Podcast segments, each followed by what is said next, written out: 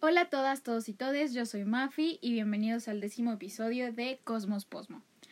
El día de hoy les traigo un proyecto de investigación que de verdad me voló la cabeza y, esta soy yo en el afán de seguirles presentando cosas diferentes, que conozcamos todo lo que hay que conocer en este mundo y pues me gusta mucho esta idea de compartirles los gustos musicales que he adquirido recientemente y cómo estos em, pues son un poco diferentes a lo que la industria musical nos está ofreciendo actualmente, ¿no? Eh, pero antes de adentrarnos en todo ese tema, un poco de avisos parroquiales y les voy a contar como cosas que han sucedido durante mi semana. Em, primero que nada, les pido por favor que paren lo que están haciendo en este momento, así todo, y se vayan directamente a Twitter a seguir a la cuenta de Cosmos Posmo, literalmente así, Cosmos Posmo, para que puedan participar en las encuestas que intentaré poner próximamente. O sea, ya les dije que lo que intento yo es tener como un poco más de interacción directa con ustedes. Y recientemente me, por ejemplo, con el programa pasado nos, nos llegaron muchas recomendaciones de doramas. Entonces ya saben que siempre que quieran comentarme algo, pueden contactarme y pues para los que no me sigan en mis redes sociales personales, ahí está el Twitter para que puedan eh, comentar o preguntar lo que quieran. Eh, no olviden compartir el programa para que así pueda llegar a más gente, para que yo pueda seguir con este proyecto que me ilusiona muchísimo.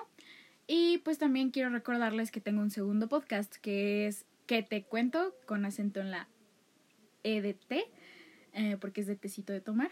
y es donde me pongo eh, experimentalmente a leer en voz alta algunos eh, cuentos y próximamente libros o textos cortos. O no tan cortos, quién sabe. por el momento he estado leyendo los cuentos de Bill el Bardo de J.K. Rowling y pues hoy todavía que estoy grabando esto es lunes por la noche. Ustedes van a escuchar esto mañana durante el día, martes. Y el último, el último episodio de ¿Qué te cuento? Donde voy a estar leyendo la fábula de los tres hermanos, que es la que sale en las películas de Harry Potter. Se estrena el miércoles para que también vayan a seguir esa cuenta y disfruten las lecturas en ASMR y en lectura normal. Y pues así tal vez les ayude a dormir o a andar chilling por la vida. Pero pues por favor también apoyen ese otro proyecto que tengo. Después de un poco de los anuncios parroquiales bastante em, claros, puedo pasar a contarles un poco de mi semana. Pues la escuela en línea sigue en pie, ahí andamos. Eh, hasta, hasta ahora he logrado como tener un buen control de mis tareas.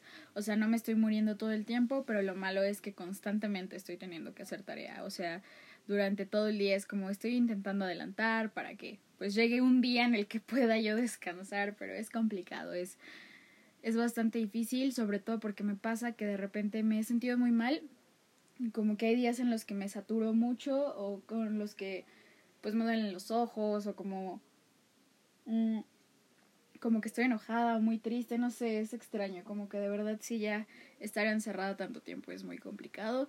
Eh, yo, por ejemplo, no, mm, mis papás son los que van como al súper y todo, porque pues andan un poco, no paranoicos como tal, pero sí están como muy reforzadas las medidas con nosotros, la chaviza de la casa. Y pues no he salido a la calle desde el 17 de marzo y pues ya es, es bastante tiempo.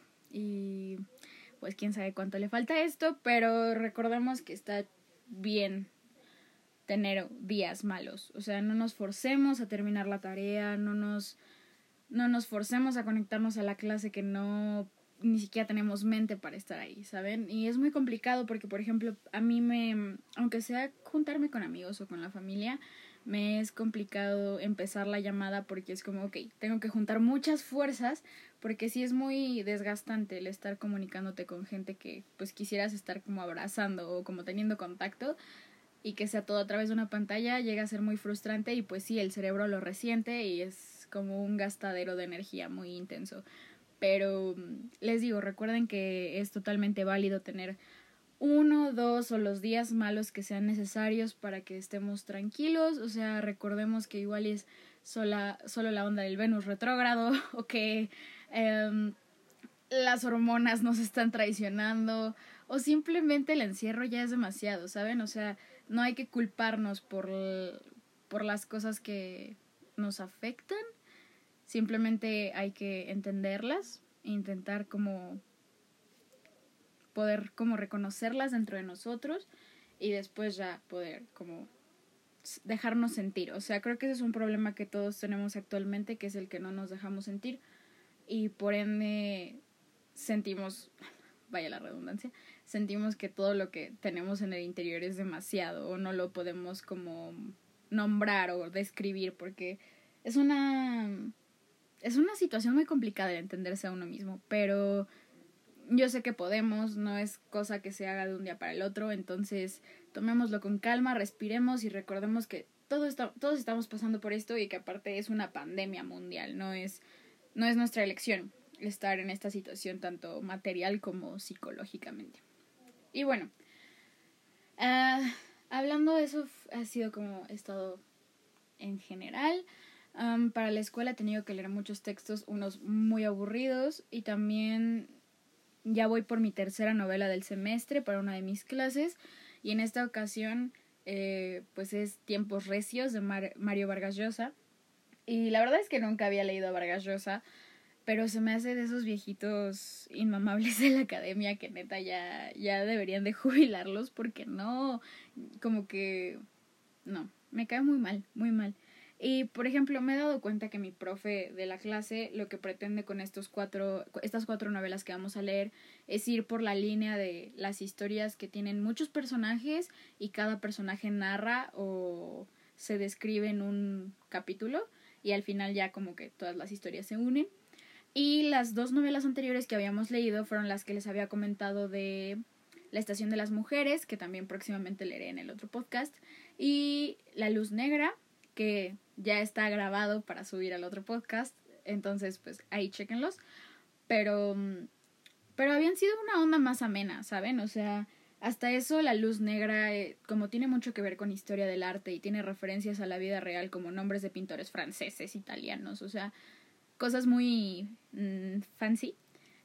Creo que aunque me costaba trabajo de repente cachar todas las referencias, nunca se me hizo una narrativa como mamadora o con intención de llegar a un nivel que igual y pues no era necesario, ¿no? Que siguiera siendo disfrutable. Y con Vargas Llosa me está pasando que de repente así aventó nombres de así, fulanito nació en 1876 cerca del Mar Negro y es dueño de la empresa Grapefruit donde vende plátanos que son plantados por Sebastián y su papá eh, Hugo que nació en, o sea, como que te enreda en un plan de quiero llenar mis páginas como con datos que me parece me harán parecer más intelectual y no me está gustando. La verdad es que le estoy sufriendo bastante.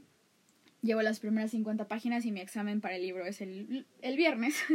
Entonces, ojalá pueda terminarlo rápido o encontrar una manera de no estar perdiendo mi tiempo leyendo cosas que no me gustan, porque eso también es algo que tenemos que tener muy en claro que que simplemente va a haber libros que no son para nosotros, ¿no? Y que podríamos estar leyendo otros miles más que nos podrían gustar y que podríamos disfrutar y aprender de ellos. Y a veces por esta presión, o sea, ya sé que la cuestión como de la escuela es diferente, pero hablando en general, esta cuestión de, es que ¿por qué no has leído Romeo y Julieta, no? ¿Por qué no has leído... Eh, ¿A quién no he leído yo? No he leído clásicos. bueno, ajá, eh, ¿por qué no has leído esos? No, ¿por qué no has leído Harry Potter? Y es como, bueno, o sea, tengo otras preferencias, otras cosas en mi lista de prioridades, ¿no? Entonces tampoco se sientan culpables o tampoco se sientan con eh, la tarea de llenar ese, ese, como, esa brecha de los clásicos y no satanizarlos ni nada, o sea, también son muy chidos, pero saber que hay mucho de dónde escoger. Entonces, yo estoy sufriendo, ojalá pudiera tomar esa decisión en este momento y decir eh, que se vaya a la goma el Vargas Llosa, pero pues no se puede. Mm. Pero ahí les contaré qué tal me va con mi examen. Em, ¿Qué otra cosa ha pasado durante la semana? No he visto nada en la televisión cuando desde que terminamos de ver em, una noche de primavera ha sido como nuestro break de la tele un rato. He tenido que estar haciendo otras cosas.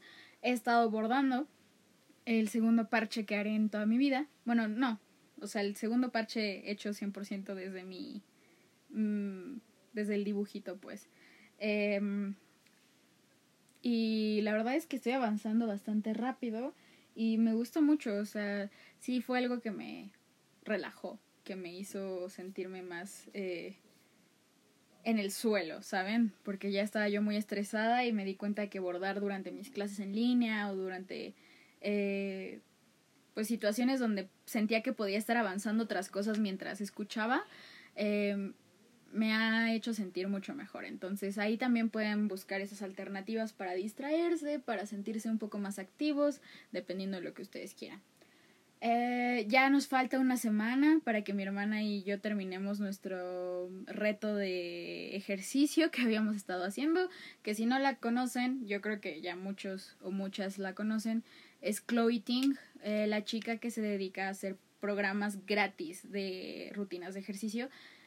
Y wow, es una buenaza y tiene muchísimos programas y de verdad me gusta mucho el hecho de que sea gratis porque normalmente estos programas de ejercicio son muy caros, ¿no? Y si de por sí hacer ejercicio es una onda que a muchos de nosotros nos cuesta trabajo empezar, tener que pagar por eso nos hace como pensarlo dos veces, ¿no? Así como, mm, ¿de verdad tengo que estar saltando en algún momento del día o puedo ahorrarme estos 600 pesos o algo más?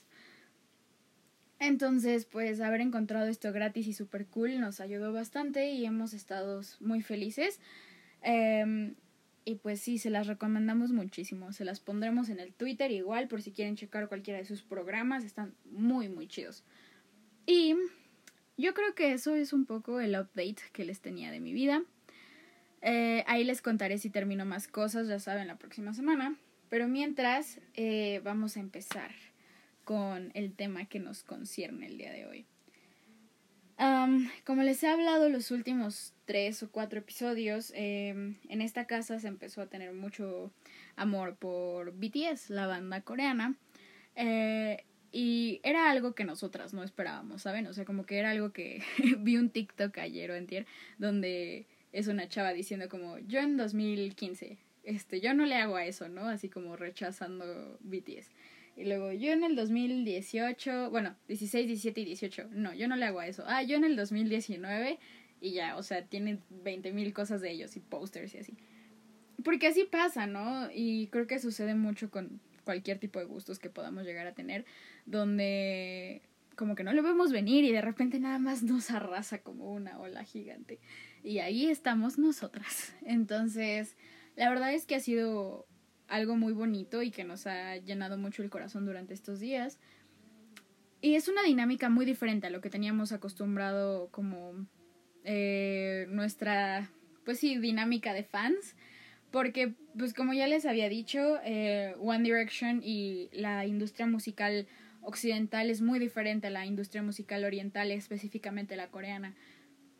Eh, el tema de las boy bands allá es muy fuerte, de las girl bands también, o sea, girl groups, boy groups.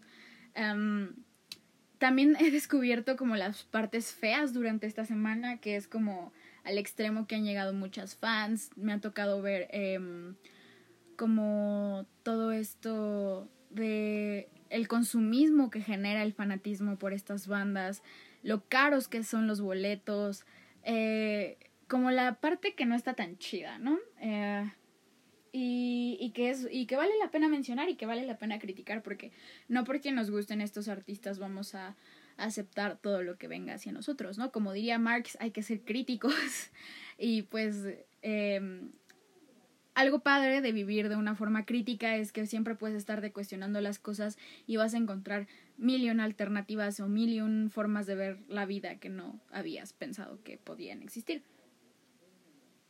Entonces, en lugar de estarte como comprando todo lo que te pongan, pues puedes estar como pensando y analizando todo lo que la vida te presenta. Y la verdad es que, pues, a mí me entretiene mucho eso. Y también me preocupa, ¿no? Porque cuando, cuando te pones a cuestionar las cosas descubres mucho lo negativo que te niegas a ver muchas veces. Y pues está muy presente. Y como les digo, dentro del fanatismo por, las, eh, por los grupos coreanos, hay un nombre específico para unas fans que son como las más intensas dentro de este mundo que son normalmente las hijas de gente con mucho dinero, eh, o ellas mismas tienen muchísimo dinero, y se dedican a comprar gente para que les den información, se dedican a comprar boletos en los mismos aviones donde van estos grupos, eh, se meten a las habitaciones de hotel, eh, han robado ropa interior, han dejado cartas eh, con menstruación, o sea, de verdad es una situación, ruido de fondo, lo siento, una situación muy fea. Y que no quiere decir que eso esté reservado para la, la banda que, a la que le gustan las cosas así pop, ¿no? O sea, las boy bands y los girl groups, o sea, nada que ver. Eso se da en muchos círculos de fanatismo, ¿no? O sea, y no solo en el musical, sino podemos pasar a verlo en el fanatismo religioso, en el fanatismo político. Eh, hay mil vertientes y, y el, el, fanatismo musical es solo un exponente de todos ellos, ¿no? Entonces, eh, me ha tocado ver esa parte durante estos días. Me ha tocado ver como, como les expliqué en el episodio pasado, eh, en esta onda del, de BTS, al menos no sé cómo se manejen los otros grupos, pero hay muchos en vivos, ¿no? Mucho contenido en vivo que se lanza hacia internet y hay chicas o gente en general que se dedica a ver como qué tienen cerca, ¿saben? Ayer, por ejemplo, uno de ellos hizo un en vivo donde estaba tocando el piano y resulta que en menos de una hora se agotó el, el piano en todas las tiendas, ¿no? O sea, donde lo vendían. Luego, una hora antes o dos, otro de ellos había subido una foto donde trae una pijama de elefantes con perritos. Y en media hora ya había volado la pijama, tanto para hombre como para mujer. Y, o sea, sí me tocó ver algunas chicas o chicos, chiques que sigo en, en Twitter que son fans. Em, me tocó ver así como de, oigan, está, o sea, eso no está bien, ¿no? Agotaron cinco productos en menos de tres horas y de verdad siguen comprando, ¿saben? Y a veces me pregunto cómo sería la vida de sencilla, entre comillas, si el poder adquisitivo que tienen estas personas fuera algo, entre comillas, normal, ¿no? Es, es un mundo muy curioso y es un mundo que espero próximamente poder seguir como analizando para, para ustedes. Yo creo que está muy cool eh, conocer sobre otras culturas, pero también eh, poder em, tomar eso como base y también criticar tu propia cultura, ¿no?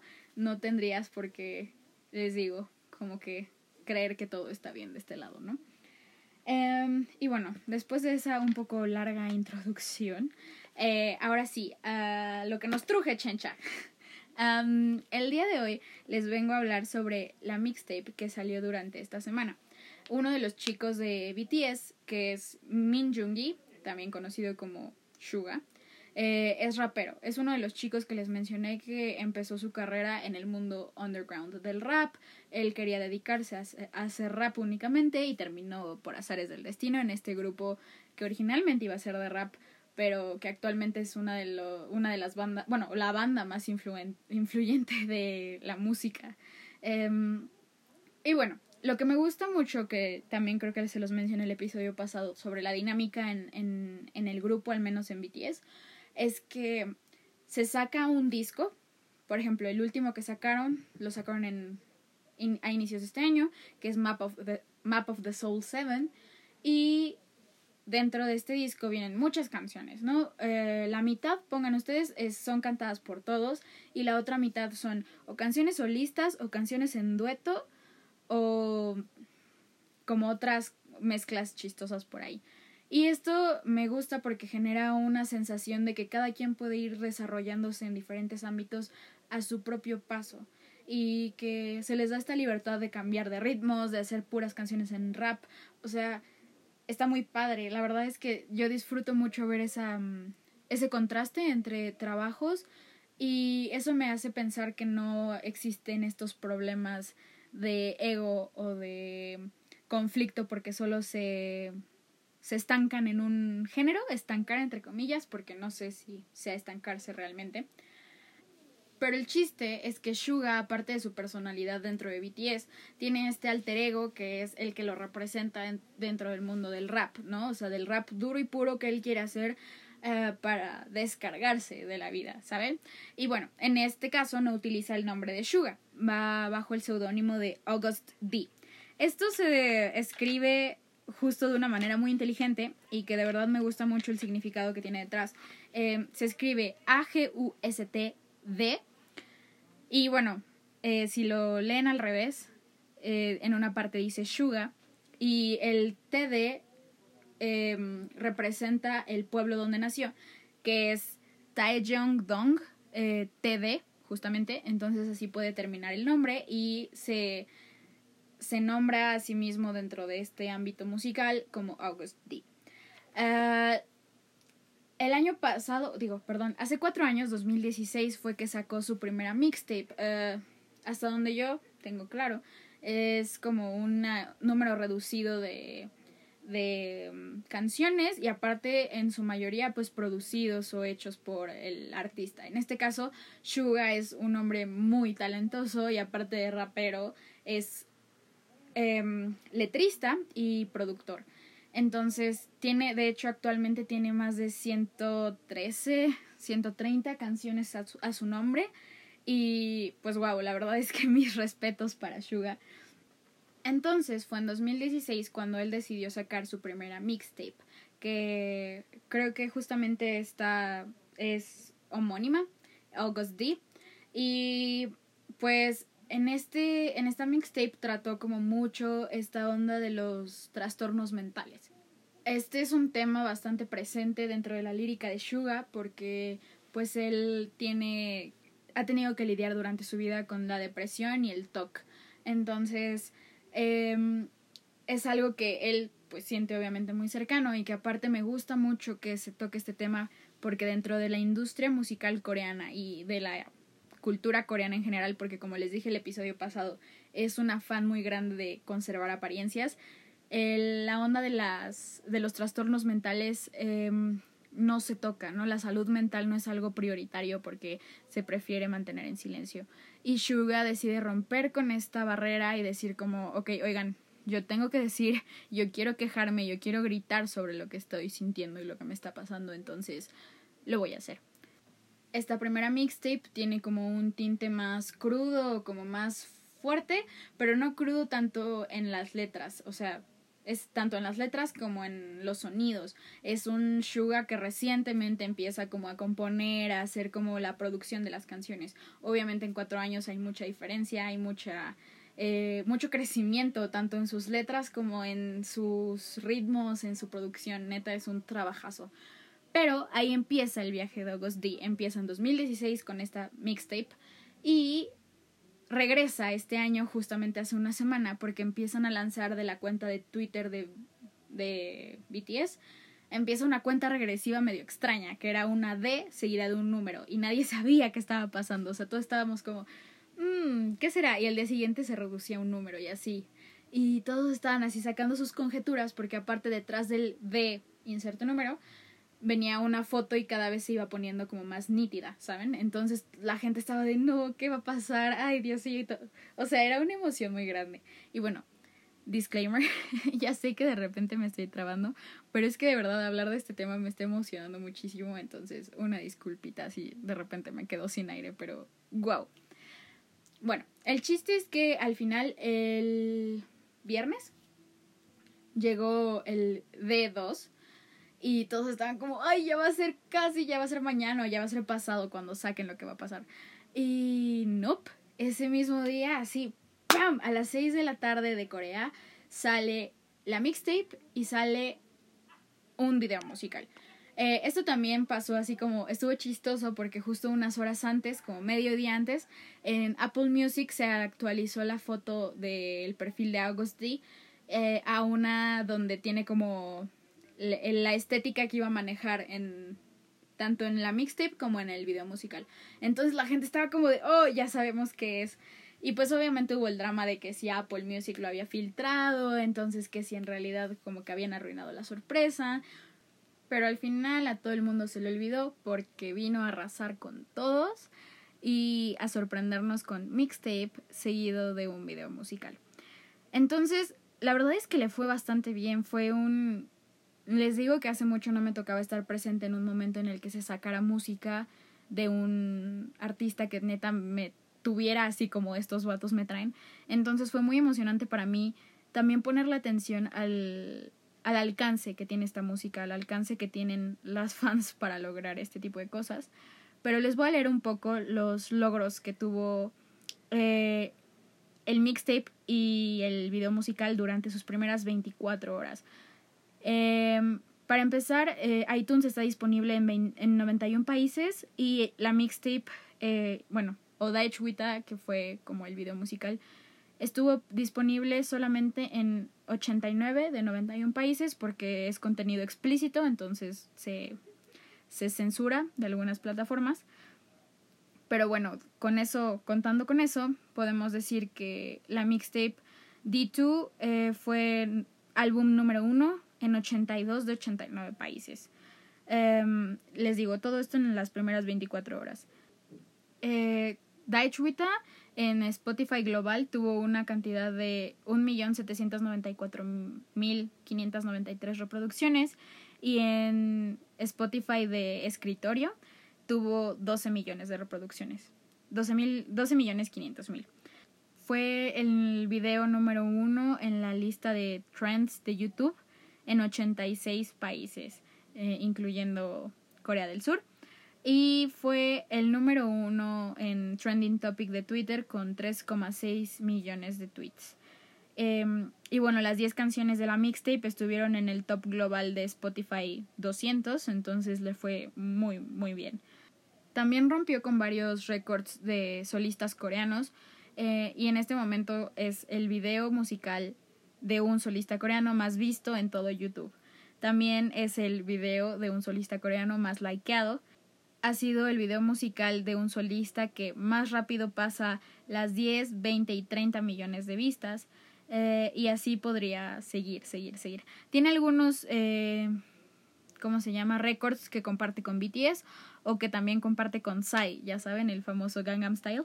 Entonces, eh, pues la verdad es que le ha ido muy, muy bien. Sigue, eh, está dentro del top 10 de todos los videos musicales coreanos en YouTube. O sea, cuando les digo que arrasó, es que de verdad vino a arrasar con todo.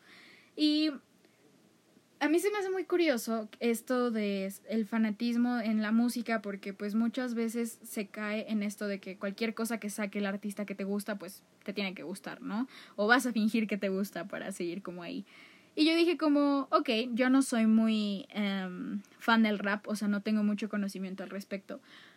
Pero cuando salió esta dije como, wow, o sea, se ve muy prometedor, ¿saben? Y hoy que me tuve que dedicar a a sacar toda esta información, quedé aún más enamorada de toda esta música, entonces espero poder transmitirles la emoción y el cariño que ahora tengo por esta por esta mixtape y por la forma de en la que Suga ve el, mundo y en la que habla de él, o sea, se me hace una forma de ver el mundo bastante cruda, pero bastante real al mismo tiempo, es algo que al menos yo no estoy muy acostumbrada a ver dentro del tipo de música que consumo. Eh, y les digo, esta mixtape me tomó totalmente por sorpresa. Pero bueno, ya adentrándonos directamente a ella, tenemos como título D2, pues eh, consta de 10 canciones y dura 32 minutos en total. Eh, la primera canción que nos compete, la primera canción de este mixtape, eh, se titula Moonlight. Y bueno, les voy a contar primero cómo fue que la escuché, o sea, la, lo que mi dinámica fue escucharla como anotar a lo que me recordaba, lo que me hacía sentir, para después investigar bien la letra y después como que poder unir esas cosas y decir, ok, ya entendí todo. Eh, bueno, como saben, yo no sé coreano, entonces también es más fácil para mí verlo desde ese punto de vista de, ok, voy a primero sentir y después entenderla.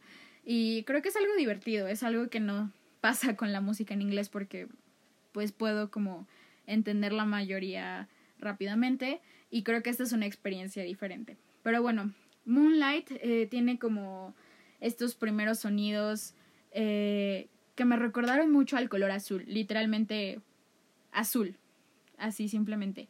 Y luego empieza mucho ruido. Eh, mucho ruido de rap clásico, como de cuando empieza como el chucu chucu chuc de los como discos de DJ, algo así empieza. Y al principio es August eh, hablando y presentándose, al parecer, o sea, como que empieza a, entablar una conversación simplemente. Luego hay incluso trompetas, lo cual se me hace muy curioso y que quise resaltar porque, wow. Em, es un tipo de, canción muy amena y en ninguna parte hay un rap así rapidísimo o que sea de, ah, sí, I'm so tough. No, o sea, todo es un rap como en mediana velocidad, por así decirlo. Se me hace una canción que puede ir dentro de un ambiente de reunión chill, ¿saben? O sea, que hay amigos, que es de noche y no es como una borrachera gigante, simplemente es como estar chill. Em, pero sí me recuerda a la noche totalmente y creo que va muy acorde al título que es Moonlight. Em, y el final es con un corte rápido, o sea, como que la voz de él se para así en, en corto, pero en el fondo se mantiene como esta sensación de sonido todavía y me gustó mucho, me gustó mucho cómo terminó. Ya cuando nos pasamos a la parte de la lírica, los lyrics, eh, encontramos que han pasado pues los tres años desde la primera mixtape, ¿no? Y justamente Suga lo menciona, dice como han pasado tres años, ah, estoy en crisis, no sé qué hacer, no sé qué está pasando, entonces solo voy a sacar mi música, solo voy a sacar lo que siento y a ver qué pasa. Entonces es una onda de intentar soltarse, ¿no? Eh, habla sobre cómo su vida ha cambiado desde Daegu, su pueblo natal, hasta Hanman Hill, que es un, un barrio muy rico de Corea, donde vive con los otros seis vatos de BTS. Entonces es como esta descripción de, de cómo ha cambiado su vida. Hay una parte de la letra que menciona que él es como el Peter Pan que todavía no despierta de su sueño. Y esto tiene que ver con que en 2017 hubo una conferencia en la que él mismo dijo como no quiero crecer y que este es un tema que inspira otras de sus canciones, como la canción de The Most Beautiful Moment of My Life, que, que es de uno de los primeros álbumes de BTS. Entonces es un tema recurrente, es algo que le causa mucho estrés y conflicto. Em, toda la canción va en torno a la realidad contra lo ideal, lo que él cree que estaría mejor, lo que en realidad es. Eh, esta, estos contrastes que a veces te sacan de onda, ¿no? Él, los remarca mucho. Eh, habla sobre el enojo, sobre el conformismo y la flojera que puede sentir en su interior y que a veces él siente que es su propio enemigo, su propio peor enemigo. Y cómo ha intentado lidiar con eso, pero que a veces simplemente se da cuenta que no puede y eso le da miedo. Mm, hay una parte que dice que a veces resiento a Dios por hizo mi vida así, qué estoy haciendo, me gusta la música en absoluto, o sea, se cuestiona, literalmente cuando les digo que se cuestiona todo es todo, o sea, ¿por qué mi vida es así? En realidad me gusta la música, en realidad tengo talento, es son constantes preguntas para sí mismo, es un trabajo de introspección muy grande, yo creo. Em, y también este tema de Dios, eh, se mencionan otras dos canciones del mixtape, creo, pero también fue usado en 2017 en, en otra canción de BTS que se llama A Supplementary Story, You Never Walk Alone. Y en esta hay un, como una parte de la letra que dice, hey, ¿por qué Dios nos hace sentir solos?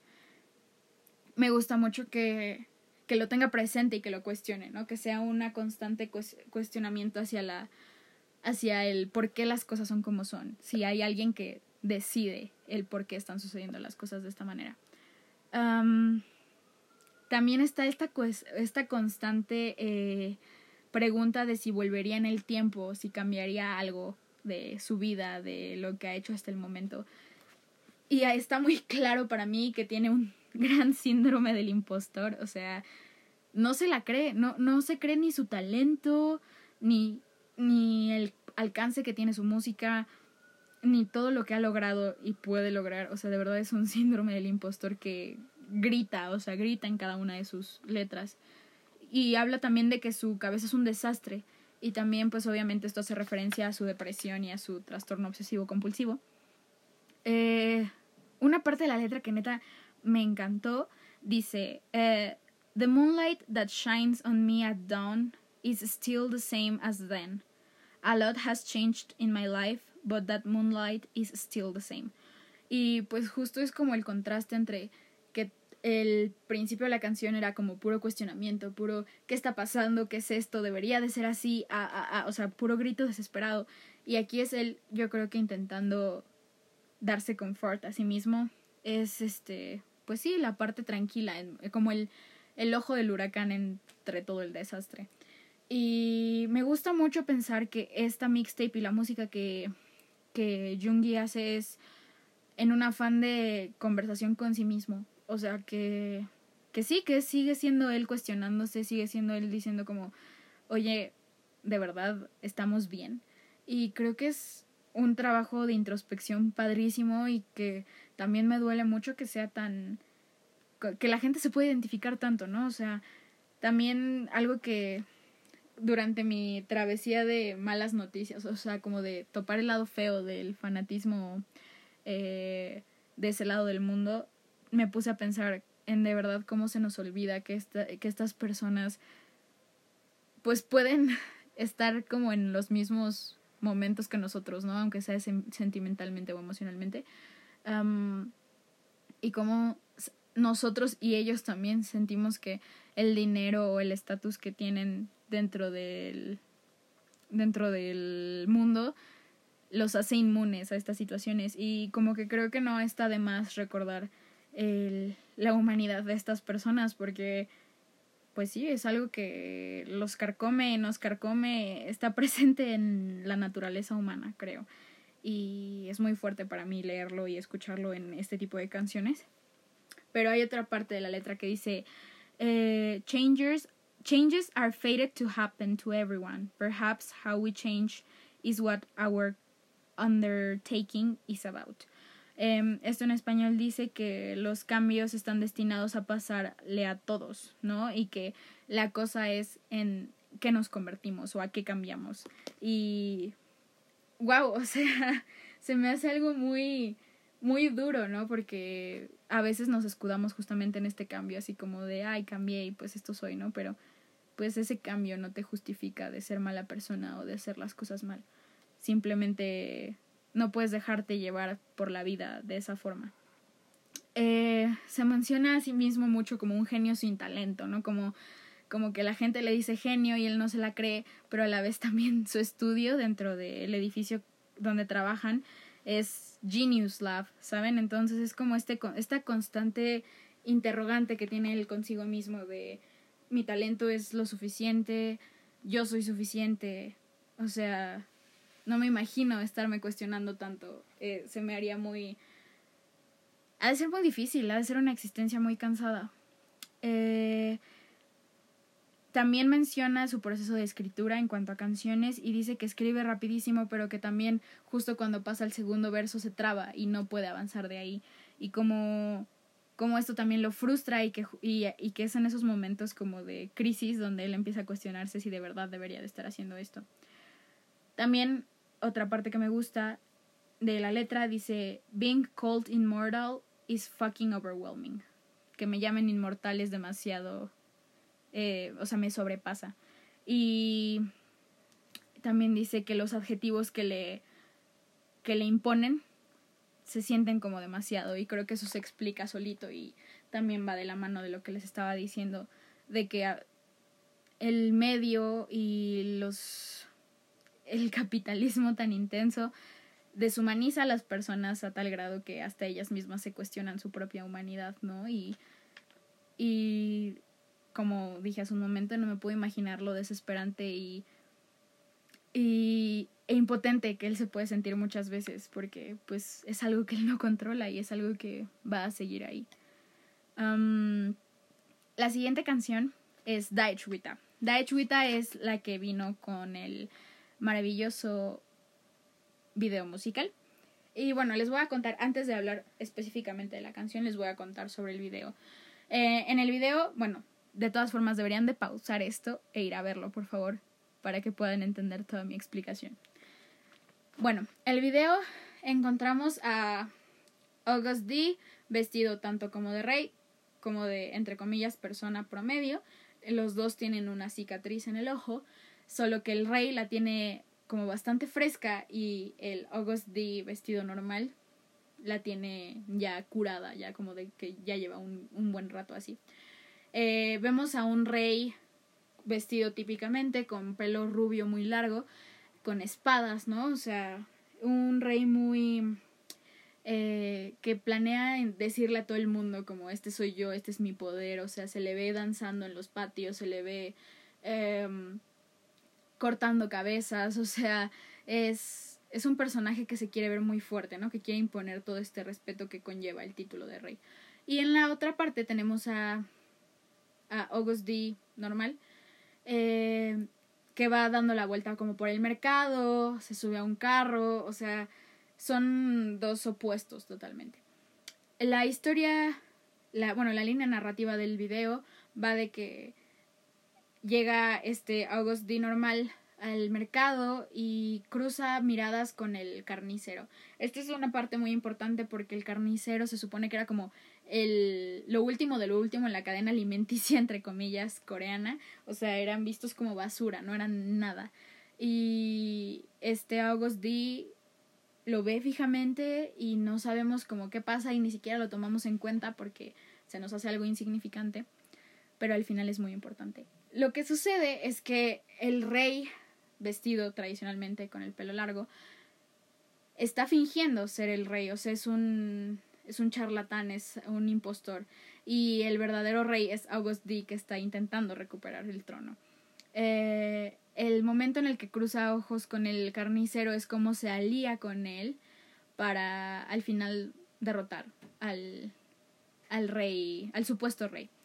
Eh, esos a grandes rasgos hay un cameo de que para los que no saben qué es un cameo es cuando sale como alguien muy importante entre escenas o como extra en algún alguna película, algún video, algún algo. Eh, salen dos de los chicos de BTS ahí en el fondo peleando para que los busquen cuando vean el video. Em, y en general es una narrativa muy padre. La estética del video es maravillosa. Eh, la caracterización, la la cicatriz, eh, todo lo que se utiliza es, es todo, está, todo está tan fríamente calculado, o sea, es toda una obra maestra, diría yo, de verdad es, es magnífica. la verdad es que yo no soy muy afín al hip hop en realidad, o sea, como en general no es algo que escuche todos los días, pero pero todo es el conjunto de la música y de lo estético me voló la cabeza, de verdad es una joya y es el tipo de videos musicales que se deberían de estar haciendo. Sigue mucho la línea de los videos de BTS donde existe una narrativa muy concreta, una narrativa em, como muy elaborada, ¿no? No cualquier cosa. Eh, y me gustó muchísimo. Eh, ya hablando específicamente de la canción, eh, que es el título, se compone de tres palabras en coreano, que son grande, soplido y ritmo. Esto pues representa una música muy imponente con instrumentos de viento y percusión y es la típica eh, música de marcha coreana. Eh, la música de fondo que encontramos en esta canción es similar a la que se toca eh, o se tocaba al momento de la coronación del rey. Entonces, toda esta dinámica narrativa lleva hacia un hay un nuevo rey y ese rey soy yo. Es el antiguo August D llegando a destronar al charlatán que se está haciendo pasar por él. Eh, como sabemos, o como yo apenas acabo de aprender, el hip hop tiene como base un ritmo de trap. Y Daechwita viene justamente con el ritmo de trap y la música tradicional del Daechwita de fondo, ¿no? Es una mezcla de los dos. Eh, es un empeño de August D en mencionar y en dejar muy claras las raíces coreanas y me gusta mucho que se utilice el tipo de plataforma que él tiene para, para justo darle voz y darle eh, reconocimiento a la cultura tan, tan padre que tiene este país. Em, y pues los beats normalmente dentro de las canciones pues ya saben se, se marcan con tamborcitos o que con el bajo o así pero en esta ocasión la música tradicional es la encargada de marcar el beat del trap, ¿saben? O sea, todo gira en, en, en torno al Daechwita y, y es una mezcla bastante interesante, es algo que, que se siente, no sé, de hecho, el tipo de instrumentos que utilizan son instrumentos que se asocian normalmente como con la nostalgia o como con no estar totalmente feliz ni exaltado, sino es como bittersweet, como agridulce, ¿saben? Entonces, justo tiene como este, este tinte de guerra, de que todo puede salir mal, pero que a la vez es esta emoción, no sé, es curioso, deberían de escucharla, es muy muy buena. Em, en una parte de la letra se menciona una película que justamente tiene este, este concepto de un rey que se hace pasar, eh, un charlatán que se hace pasar por un rey. Em, y cómo pues lo descubren o se intenta como acabar con esta con esta mm, farsa. Eh, y también eh, pues se puede ver ahí eh, la cantidad de referencias que pueden tener dentro de estas canciones. También hay, existe un proverbio coreano que se menciona dentro de la letra que es el dragón que viene del hoyo no o de que es un dragón que surgió de las cenizas o de que viene desde abajo y ya está arriba. Em, es un. Ese es como el constante mensaje. Sobre todo también hay un, una mención muy clara o una crítica muy clara a otros artistas que no utilizan su talento o que fingen su talento eh, y que ya se creen como mucho. De hecho, creo que esta es una línea bastante común dentro del mundo del rap, ¿no? O sea, como que me acuerdo que Residente también hizo su ¿cómo se llama su canción? Este la de ah, que tiene nombre de, como seminario o así, cátedra, cátedra. Eh, donde se pelea con otro rapero y le dice de cosas. Ah, o sea, creo que es una línea muy común en los hombres. Pero pero me gustó también una parte que dice que que el país, o sea, que su país no es lo suficientemente grande para abarcar todo lo que él es. Entonces, no sé, se me hace aparte de que nunca menciona o degrada como a la mujer, como es muy común en el rap, em, creo que es diferente, ¿no? O sea, no es como solo te voy a soltar palabras aquí para decirte cosas, sino que sigue siendo una obra de arte la canción por sí misma, entonces como que lo compensa bastante. Y hay un, de hecho, una parte de la letra donde él rapea de forma eh, lenta a propósito. Y esto es haciéndole burla a los raperos que solo hablan y que ya dicen que están rapeando como la gran cosa. Entonces es una crítica bastante dura, es una... Eh, pero al final es una obra de arte, a mi parecer. Es, es muy, muy buena. Eso es en cuanto a Dutch A la que sigue, eh, encontramos la canción de What Do You Think? Esta necesitan escucharla con audífonos, es muy buena, juega con los sonidos de los dos lados al principio, entonces si la escuchan en altavoz no van a tener el mismo efecto, escúchenla con audífonos. Eh, se escuchan al principio discursos en el fondo. No logré investigar, pero a mí como que se me hizo tipo la voz de Hitler. O sea, no sé si sea él, pero como que se me hizo un discurso como muy... Ay, no sé, me, me estresó demasiado el principio. Porque se nota este, este afán de... Mm, como de poner en, en raya a las personas, ¿no? Entonces así inicia y luego hay una entrada de música muy fuerte. El beat de fondo es grave y pausado, es como una música muy muy contundente. Y me recordó mucho como al Halloween, al como a un fuego verde. si tengo que pensar en colores, fue en verde y negro. Y hay un cambio de voz como a una más artificial o más electrónica al final. Y hay un juego de ritmos bastante interesante. Entonces, está, está bastante curiosa. Eh, la parte de la letra, las partes de la letra que quiero mencionar es una que dice, What do you think? No matter what you think. Eh, what do you think, no matter what you think, no sé qué. Eh, se utiliza mucho la repetición, tanto que se vuelve una burla, ah, tanto que pues el justamente el preguntar qué piensas o qué opinas o qué estás sintiendo respecto a lo que estoy haciendo, al final él dice como no importa lo que tú pienses, a mí no me importa. Y les digo que, que de verdad creo que es una propia conversación consigo mismo, ¿no? Que también de paso como que le da a los otros que hablan mal de él y que lo critican mucho, pero que también es él como de, pues al final eso no va a aplacar mi talento, no va a aplacar lo que hago. Siguiendo con la letra, dice, crazy that you think that my success has a connection to your failure. Eh, está loco que pienses que mi éxito tiene algo que ver con tu fracaso. Y esto tiene que ver con varias canciones que tiene sacadas. En su mixtape previa hay una canción que se llama, llama Give It To Me, que también se, se trata como de este, esta pelea o este constante, esta constante crítica que mantiene el mundo del rap hacia él.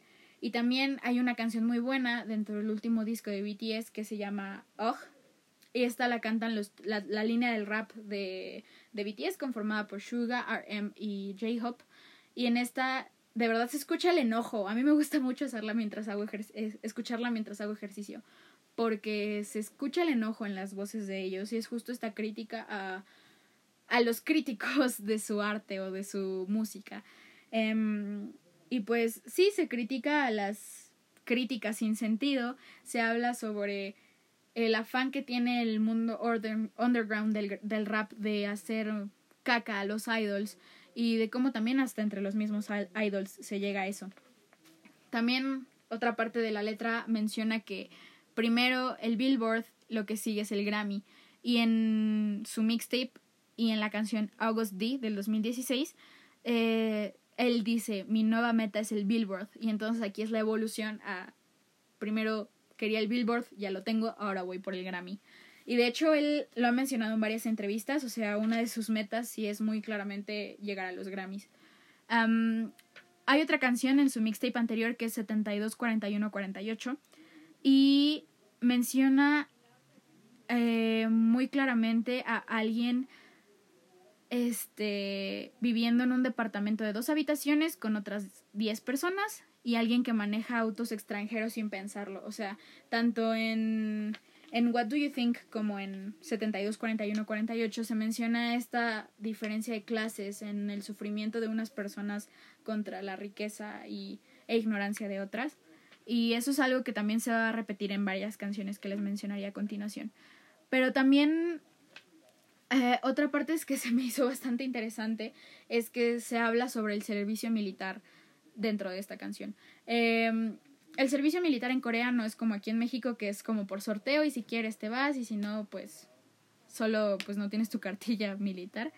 Allá es algo obligatorio, es como tu servicio a la nación y de verdad son muy patriotas, entonces tienen que cumplir un servicio militar de 22 meses, a partir de 2022 van a ser solo 18 meses, pero eh, hay toda una cuestión muy intensa aquí porque pues nadie se libra, entre comillas, del servicio militar ha habido muchos eh, boy groups que sufren porque son, pongan ustedes, 10 miembros y se tienen que ir algunos, entonces pues solo unos se van de gira, solo unos siguen sacando música mientras los demás están yendo como al servicio militar. Em, y aquí pasa que muchos grupos se han escudado en BTS para pedir que no los manden al servicio militar. O sea, ellos no lo han cumplido porque no, no sé exactamente cómo funciona, no sé si te llaman o al final tú tienes que cumplirlo en el momento que quieras, en un rango de entre los 22 creo y, y 30 años. Pero el chiste es que ellos no han ido, ninguno de ellos ha asistido al servicio militar y la gente cree que de verdad ya se lo volaron y por eso algunas empresas han llevado, han ido como con el gobierno coreano a decir como, oigan, BTS no lo ha hecho, porque mis, mis ídolos sí lo van a hacer. Bueno, mis idols. Y justamente August lo menciona mucho en esta, en esta parte que dice, tú vas a tener que hacer tu servicio militar aunque me quieras usar como excusa, ¿no? Y eso no tiene nada que ver conmigo porque tú ni siquiera sabes si lo voy a hacer o no.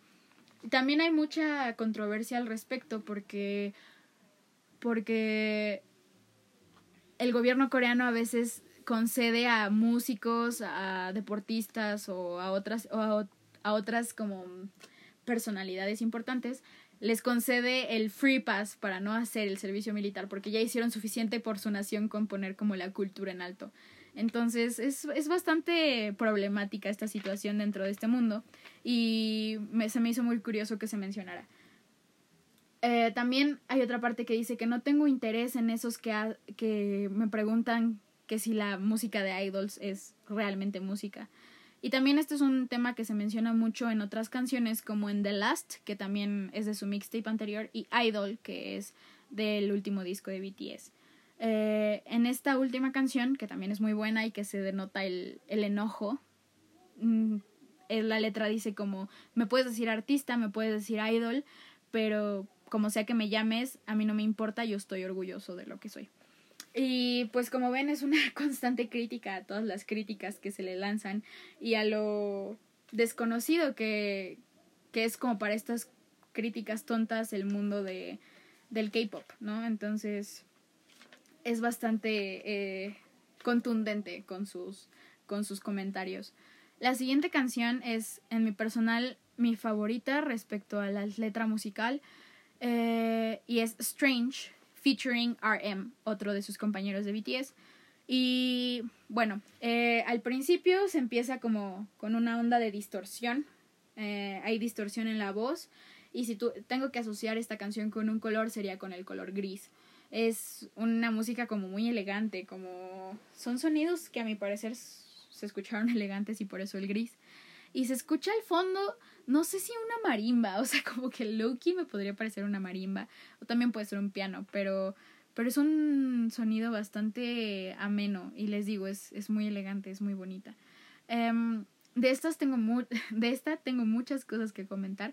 Para empezar, la letra empieza diciendo o mencionando que los humanos o que todo está cubierto de polvo, así como everything in dust.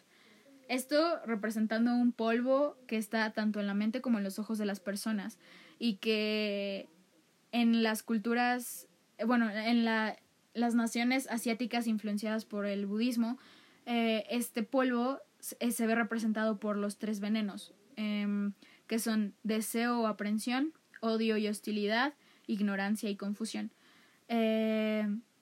se cuestiona la visión del mundo de la persona que tiene este polvo en los ojos, o sea, es como una llamada de atención de de verdad la forma en la que ves el mundo es la forma pura y correcta o es como toda o estas tres cosas te están nublando tu juicio, ¿no?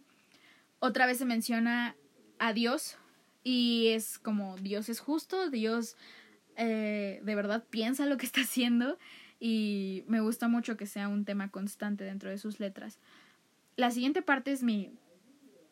O sea, me explotó la cabeza cuando leí esto pero dice, con los sueños como efecto colateral del capitalismo, este inyecta morfina llamada, nos inyecta morfina llamada esperanza. La riqueza genera más riqueza y esta pone a prueba la codicia. Y pues creo que se explica por sí misma. Empieza a hacer una crítica muy contundente y muy con todas sus letras al capitalismo nos está haciendo esto. Y bueno, como buen estudiante de sociología y que vi marxismo el semestre pasado y yo terminé enamorada de esto y que por ende por eso mi vida es la teoría crítica. Em, me parece increíble y, creo que al menos que yo tenga conocimiento así en este momento que pueda nombrar, no hay una canción que diga capitalismo como tal así, o sea, al menos dentro de mi repertorio musical, pero si las tienen, mándenmelas para que podamos hacer un análisis de la letra también. Ah, la siguiente parte dice que compara la vida con un juego Zero Sum, que no sé cómo traducir al español, pero son estos juegos tipo póker donde si yo voy ganando por cierta ventaja, eso significa que otra persona está perdiendo por la misma magnitud, ¿saben? O sea, que es perder, ganar, perder, ganar y que no es equitativo para nadie en ningún momento. Y compara a la vida como un juego interminable de este tipo, o sea, todos estamos sufriendo y unos salen beneficiados y los demás pues nos vamos al, al tambo, ¿no? Otra parte habla sobre cómo la polarización de la sociedad es la peor y la más fea de las flores. Esto haciendo ver cómo se representa a la sociedad asiática capitalista como una M, así literalmente una M, donde las dos puntas más grandes son la pobreza y la riqueza y los de en medio son eh, la clase media. Y aunado a esto está como el dato curioso de que en, coreano la palabra polarización, flor y enojo son homónimas. Entonces es como un juego de palabras bastante curioso que, que se hace respecto a, a este tema. Las siguientes partes que neta me volaron la cabeza son el precoro y el verso en el que participa ya RM. Pero en el momento del precoro nos encontramos con una letra que dice, en un mundo enfermo, una persona que está sana, no es extraño que se le trate como un mutante. En un mundo que tiene sus ojos cerrados, a una persona que los tiene abiertos, no es extraño que se le haga sentir como si estuviera ciego. Y pues, wow, o sea, se me hace fuerte, se me hace, se me hace muy, una forma muy poética de criticar toda esta situación y creo que, que tiene justamente este don eh, Jungi, eh, el poder hablar de cosas tan, tan fuertes y serias, pero de una forma que te llegue aún más haciéndolo como poético. Eh, RM en su verso nos dice, ¿crees que tienes buen gusto? Oh bebé, ¿cómo te lo explico? O sea, me refiero, por amor de Dios, todo está controlado. Todas las decisiones que te han puesto enfrente, todas son preferencias controladas por el capitalismo.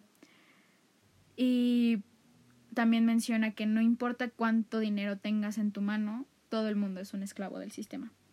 Y... O sea, te lo dicen así directo, te lo dicen como date cuenta y, y se me hace también muy curioso y algo que es digno de mencionar el hecho de que pues justamente las mismas fans o la misma la misma cosa que ellos representan aunque no les guste y que creo que justamente ese, ese es el problema que ellos tienen o que sienten respecto a este tema ellos representan el consumo desmedido que tienen las fans respecto a cualquier aspecto que tenga que ver con ellos, ¿no? O sea, como les digo, ayer que se agotaron 20.000 productos porque salieron en los en vivos, eh, es, es impresionante y también se me hace algo que habla muy bien de ellos, el que estén conscientes de todo este mundo capitalista que los rodea y de los que ellos son partícipes y representantes. Eh, otra parte curiosa de la letra menciona que que pues esta vida o este afán de meter a los humanos en el sistema capitalista es como intentar clavar un, un clavo redondo en un hoyo cuadrado. Eh, esto pues es... Mm, hace mención a cómo ellos que son originarios en el hip hop pasaron a idols, cómo, cómo quieren o la gente siente que no pueden caber en, en sí mismos, ¿no? Que no pueden entrar en ninguno de los dos géneros porque pues pertenecen al otro y pues están eternamente peleados. Pero también esta, este, este dicho, porque es un, es un dicho famoso allá en Corea, eh, tuvo que ver con justamente el idioma coreano, porque resulta que el hangul, que es justamente el, al menos el alfabeto o bueno, o el sistema de escritura coreano, no se utilizó hasta el siglo XV y esto porque desde porque antes se utilizaba el sistema de escritura chino. Y esto sucedió hasta que en 1443 el rey Seokjong el Grande dijo que era pues el querer seguir representando todo lo que su idioma era y todas las palabras que el chino no llegaba a abarcar era como intentar clavar un clavo redondo en un hoyo cuadrado. Entonces se me hizo un, un fun fact muy, muy chulo. Em, y también habla como de que en cada una de nuestras jaulas cada quien dice o grita decir, o bueno, le gusta gritar y decir que está bien. Y eso de comparar nuestra realidad como jaulas y que justamente es una jaula en, la que ni siquiera nos damos cuenta que estamos inmersos es fuerte. O sea, es que no puedo describirlo de otra forma más que wow, de verdad me encanta la forma en la que escriben. Nuestra siguiente canción es 28, que esta es featuring Nit o Nihwa. Em, esta, justamente su edad es algo bastante clave para August Dio, para Yoongi dentro de su música. De hecho, recientemente sacó una canción con una solista coreana que se llama Yu. Ah, la canción se llama Eight. Y justamente los dos tienen la misma edad, tienen 28 años y se habla sobre todo lo que han aprendido durante su tiempo de vida, cómo ya tuvieron que llegar a este punto en el que se dan cuenta que son mortales, en que algún día todo esto se va a acabar, en que en todas las enseñanzas que han tenido que pasar. Y me gusta mucho que sea su edad al menos esta, porque pues ya tiene dos canciones al respecto, sea algo tan importante y algo que quiere remarcar tanto. Um, dentro de la letra encontramos el decir learn about the world, even so, couldn't have been better if I knew nothing of the world. O sea, como no estaría yo mejor en mi propia ignorancia, como dicen muchos la ignorancia es felicidad. Se sigue cuestionando si el punto en el que está es verdaderamente en el que tiene que estar. Habla, es una canción, como les digo, que habla sobre convertirse en adulto, sobre dejar de, de lado estas ilusiones que se tenían sobre la vida. Y también otra parte de la letra dice, ahora que soy un adulto, que se me cuesta trabajo agarrarlo o como concebir mis sueños. Y creo que eso también es crecer. Y que él creía que cambiaría cuando tuviera 20 y que seguro le va a pasar que va a pensar que va a cambiar cuando tenga 30 y no va a pasar. Y, y me identifico mucho, o sea, esta parte como que me pegó especialmente porque me acuerdo que cuando yo era chiquita era como a los 10 años yo decía como igual y no me gusta esto de mi vida o igual esto no está chido, pero cuando tenga 20 todo va a ser diferente. Y ahorita es como no manches, ya tengo 20, ayuda. Es es como les digo, es darse cuenta de la propia mortalidad o de cómo avanza la vida y es un sentimiento muy agridulce y creo que lo pudo representar muy muy bien en esta canción. Em, que al final nos está diciendo que él lo que quiere es vivir sin problemas y sin preocupaciones aunque sea por un solo día que, que de verdad estar dentro de su cabeza le resulta cansado. Es una canción upbeat que si tengo que asociarla con un color sería con el color como dorado. Eh, se me hace como muy flowy y justamente creo que es este este contraste con la letra tan cruda, ¿no? De como de que crecer está crudo, pero que a la vez es como irte dejando llevar, por así decirlo. Hay algunos chasquidos en el fondo que me gustaron muchísimo y muchas capas de sonido, o sea, el sonido es bastante complejo y me gusta, pero es muy corta, o sea, es otra cosa que yo dije, ya se acabó, how. Yo necesitaba más de esta canción, de verdad, esta letra me pegó muy cerca de donde me duele. Eh, la que sigue es Burn It, que es featuring Max, es un rapero neoyorquino. La verdad es que como por sus fotos de Twitter se me hacía que era muy chido, pero nunca como que había escuchado nada de él. Y la verdad, amazing, se la voló. Aunque en realidad creo que solo repite el mismo verso toda la canción. Le queda increíble, o sea, su voz es muy buena y creo que contrasta bastante chido con la de August. Eh, me recuerda mucho el color naranja y creo que también está cool que pues tenga mucho que ver con el título. Eh, el poder de la canción se siente, o sea, como que es de esas que ah, lo sientes así como que quieres bailar o hacer algo fuerte con eso. Eh, va como mucho increciendo, quieres estar, está subiendo, es algo muy poderoso. Y hay muchas guitarras que me hacen recordar un poco como la onda rock, pero uff, neta, la música en esta es magnífica y habla sobre básicamente quemar a la persona del espejo que no reconoces. Es de como este, pues también síndrome del impostor, pero dentro de uno mismo, o que, o la, la disociación tan grande que puedes tener con lo que eres realmente o lo que sientes que no eres. Y se me hace una crisis bastante relatable. Yo creo que muchos hemos pasado por eso y que a veces nos da como estrés pensar que o sea, como, eso es todo, o sea, esto soy o esto es la vida y creo que es un sentimiento muy frustrante y que, y que justo August dice que le frustra a él también, ¿no? Y que quiere terminar con eso y que quiere quemarlo y que quiere enterrarlo y olvidarse de eso, pero que simplemente también es algo difícil de hacer, ¿no? Eh, creo que esta es mi canción favorita en cuanto al ritmo, es muy muy buena. La siguiente me gusta, creo que es de mis favoritas en general, o sea, esta no la había como investigado ni nada, pero me gustaba ya, o sea, sí la escuché varias veces. Y es People. Aquí tenemos coros femeninos, es como muy esperanzadora, light y sonidos claros, o sea, como muy amenos. Me recuerda justamente al, al color azul cielo.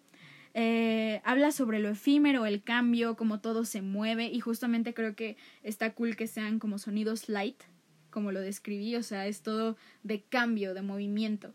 Eh, el precoro menciona mucho el Why So Serious, Why So Serious es la parte que canta August como en repetición y es una referencia muy clara al, al guasón y critica la seriedad inevitable con las que con la que él ve la vida, o sea, no puede evitar hacerlo, o sea, aun cuando está serio intenta como verlo de una forma diferente, pero no puede evitar esta seriedad o esta esta frustración que lo mueve por la vida. Eh, esta también me pegó muchísimo porque me di cuenta que me gustaba mucho y que aparte la letra es como... o sea, porque justamente es una pregunta de qué tal que nunca me siento feliz, qué tal que nunca avanzo de aquí y, ajá, como otra vez el, esto es todo, esto es lo mejor que la vida me va a dar. Y, y también me dolió mucho eh, una parte de la letra que dice, me convierto en tu cosa normal y yo me, y yo me veo especial, me convierto en tu cosa especial y para mí soy ordinario. Y pues representa claramente su vida como artista idolatrado por muchísima, muchísima gente. Y como lo, lo menciona de hecho en su nuevo, en, el nuevo documental de la banda, donde dice que, que justo lo, lo que es ordinario para todos nosotros, para ella se volvió lo especial. ¿No? Y como lo que para nosotros podría ser una vida especial llena de lujos, para él es como cosa de todos los días. Y que le frustra mucho ese cambio y que, le, y que a veces extraña las cosas pequeñas, pero que justo también se siente como que el extrañarlas es ser mal agradecido con todo lo que tiene. La siguiente canción es Hun Soul. Eh, esta me recordó mucho al azul oscuro o al negro. Y de hecho me, me como que dije, wow, que está tan bien hecha que neta me transmitió el, el, el mensaje que me tenía que transmitir solo con el sonido, ¿saben? Me recordó al azul oscuro o al negro, era muy lenta y yo escribí que me recordaba estar debajo del agua, porque también hay una voz distorsionada en el fondo, como que te saca de onda. Y resulta que es una canción sobre estar borracho, pero borracho para neta olvidarte del mundo y quitarte tus pesadeces de la cabeza. Es querer ahogarte, querer que todo se vuelva más lento y justamente creo que representa bastante bien el estar bajo el agua. Y también es que de verdad me sorprende la forma en la que pudo describir eh, Jungi, la forma en la que yo me siento muchas veces, porque justo habla de un sentimiento que yo siempre he querido nombrar, que yo siempre he querido decir, como es que alguien entiéndame cuando digo que me siento así, porque me pasa que cuando estoy en lugares muy grandes, pero que están solos, como que me abruma la, la, la enormidad de todo. O sea, como que digo, ah, ¿saben? Pero, me, pero a la vez como que me da cosquillitas en el estómago y no sé si es de nervios o de felicidad o de qué, pero es un sentimiento que a mí me da nostalgia, me da como, no sé, es, es, raro. Pero justamente en, durante esta canción él habla sobre llegar a un lugar solo y sentir el tiempo en toda su extensión. Y dije como, wow, creo que es la mejor forma en la que alguien pudo haber puesto mi sentimiento en palabras. O sea, sí, es sentir el tiempo pasando y darte cuenta de como de tu pequeñez, pero a la vez de lo grande que puede ser. No sé, es... ¡ah! Cañona, cañona. Eh, habla mucho sobre su rutina de idol que no ha cambiado durante los 10, 7 años que ha estado activo. Y también menciona mucho su miedo a las multitudes, porque de hecho él tiene miedo a las multitudes, pero habla que cuando ya está en el escenario y él está eh, haciendo su arte, pues se le olvida, ¿no? Y es, ajá, es, es como este constante, es esta constante batalla con él mismo y con el estilo de, de vida que lleva actualmente. A continuación tenemos la penúltima canción, que es Interludio Set Me Free.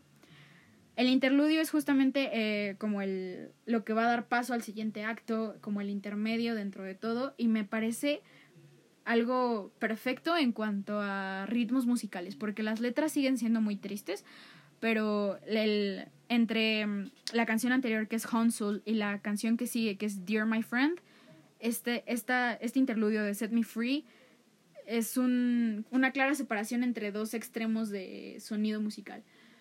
Eh, Set Me Free tiene pajaritos en el fondo, tiene pajaritos muy bonitos y muy claros y que dije, wow, está muy chido que haya elegido esto. Me recuerda al blanco y al gris y al aire. Como que es muy tranquila, me, generó tranquilidad eh, y hay canto, o sea, no es rap, es, es, un, es un canto. Y se abre un paso a algo, o sea, sí representa el cambio, el movimiento. Y esta canción habla sobre que él sabe que no tiene control completo sobre las cosas y que es, estas no saldrán como él quiere, pero que justo quiere ser libre, ¿no? Como desinhibirse de esa... Perdón por la alarmita. Quiere desinhibirse de ese control freak que lo ata, ese trastorno obsesivo compulsivo que tiene. e ir soltándolo y disfrutando un poco más todo, pero también deja muy claro que él es muy difícil. Y la última canción, eh, que neta está muy difícil de... O sea, no me puedo imaginar lo complicado que es para él. Pero esta es featuring Kim Jong-wan de Nell. Eh, aquí tenemos un piano que me suena un poco a un opening de anime, al de Clanad específicamente, por si alguien la ha visto. Eh, me recuerda mucho al rosa y al morado. Y me da vibes del soundtrack de Your Name o de Kimi no Nawa, la película. Y hay una parte con tambores que neta, wow, o sea, es un contraste bastante cool entre el piano del principio y es la más larga dentro del mixtape. Em, es una canción que le escribió a su amigo que está en la cárcel, que en realidad era como su mejor amigo de toda la vida. Eh, se culpa a sí mismo por no haber detenido, o sea, como que habla justamente de si te hubiera detenido ese día, todo sería diferente, tú y yo estaríamos juntos. Y repite y recupera Spring Day, que es eh, otra de sus canciones, eh, donde habla sobre perder a alguien y extrañarle mucho. Sigue siendo esta misma línea. Em, habla sobre cómo visitabas a este amigo una vez a la semana y hacía tres horas de viaje solo para poder verlo. Eh, pero también yo dije como, pues ha de seguir en la cárcel, ¿no? Ha de ser como esta situación fea en la que pues ya no va a volver a saber de él. Pero resulta que en realidad el chico ya salió de la cárcel y que él fue a verlo justo cuando salió, que se acuerda que todo estaba nevado y que parecía tofu, creo. Em, pero el chiste es que cuando su amigo salió de la cárcel, le dijo, no te gustaría intentar todo este mundo, todo esto. Y pues él obviamente se enojó y le dijo, ¿qué te pasa? Obvio, ¿no? Y se enojó y nunca volvieron a saber el uno del otro. Eh, y menciona, el tú el tú que yo conocía no está y el yo que tú conocías no está. Y también me pegó mucho porque me pasa muy, eh, recientemente con las personas, o esto sé que no tiene que ver con el amor, pero yo lo asocié mucho a, mi sentimiento con, con estos corazones rotos en los que digo como, wow, extraño mucho, ¿no? Pero, pero eso que extraño ya no está y tal vez si la otra persona me llegase a extrañar, ese yo que extrañan ya no soy yo. Y se me hace como muy fuerte ver lo rápido y lo inevitablemente que pasa la vida, ¿saben? ¡Wow! Me, me pega mucho. Ay, es muy mágico este hombre, de verdad. Mis respetos. Mm, y en general se vuelve a mencionar toda esta esta línea de Eight, la canción que tiene con You y de las otras canciones del mixtape, que es, ¿puedo cambiar algo? ¿Elegiría cambiar algo?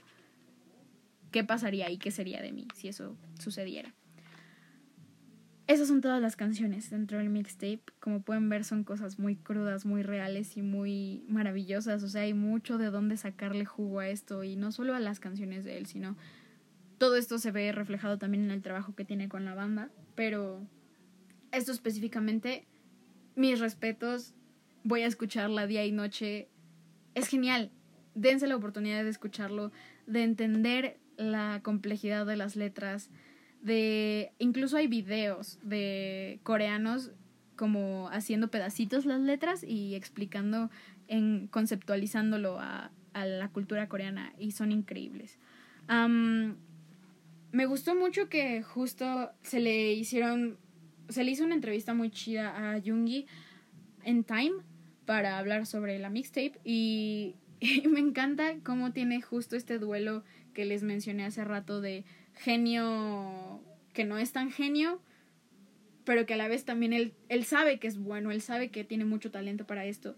Y algo que repitió mucho durante su entrevista es lo que es bueno es bueno. Y no tengo por qué explicarme tanto porque lo que es bueno se va a entender por sí mismo y lo que es bueno le va a llegar a la gente como le tiene que llegar. Y yo creo que justo lo cumplió, sobre todo en las canciones que yo les pude decir como me sentía así, me sentía abajo del agua y él estaba hablando de alcoholismo intenso. O me sentí eh, como cambio y justamente era el interludio entre canción triste y canción un poco más upbeat. Lo, lo hace muy bien, lo logra, justo hace lo que él planea hacer y lo hace de forma increíble. y pues me gusta que disfrute esta forma de sacarse al mundo de forma más cruda con August, que es su forma de, de ser y de quejarse de la vida. Entonces, pues, cerrando un poco porque ya hablé bastante, porque pudieron notar la exaltación en mi voz con cada cosa que decía, porque de verdad ni siquiera sé cómo explicarlo, ¿saben? O sea, no, no lo quiero decir y sé que todo tiene como este tinte de subjetividad y lo que sea, pero disfruto mucho estas cosas que están tan bien hechas que te generan esta emoción de compartirlas, de poderles decir a ustedes, ¿saben? Esto está pasando y esta canción dice esto y imagínense escribir y lograr... Creo que una de las cosas más bonitas sobre escribir es cuando puedes lograr reflejar el sentimiento de otra persona o otra persona más bien puede lograr reflejarse en lo que escribes. Y hace mucho no me pasaba que se pudiera yo sentir lo que siento en, en las palabras de alguien más. Creo que me puede pasar más como con la literatura, no sé, la poesía o lo que sea, pero con la música se me hace tan complicado, sobre todo que sean temas que no hablan de amor, o sea, que no sean canciones de amor, ¿saben? Porque de amor es como, ah, sí, estoy sufriendo, y Shakira y antología, sí, claro. Pero que hablen sobre el, el existencialismo, el, el estrés con el capital, o sea, son temas que nos conciernen, que nos afectan y que no se mencionan lo suficiente. Y Jungi lo hace increíble, lo hace, o sea, neta, aplausos. Estoy les digo que justo ahora que ya sé todo lo que significan, podría escucharlas una y mil veces porque son muy buenas.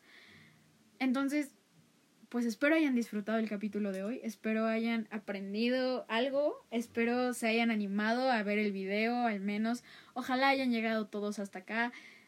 Sé que luego es mucha información, pero yo sé que podrían ir escuchando esto poco a poco, así diciendo como, ok, hoy escucharé esta y mañana escucho la explicación de la que sigue todo, todo lo que quieran hacer con este podcast, háganlo, pero dense el tiempo de escuchar al menos una o dos de las canciones.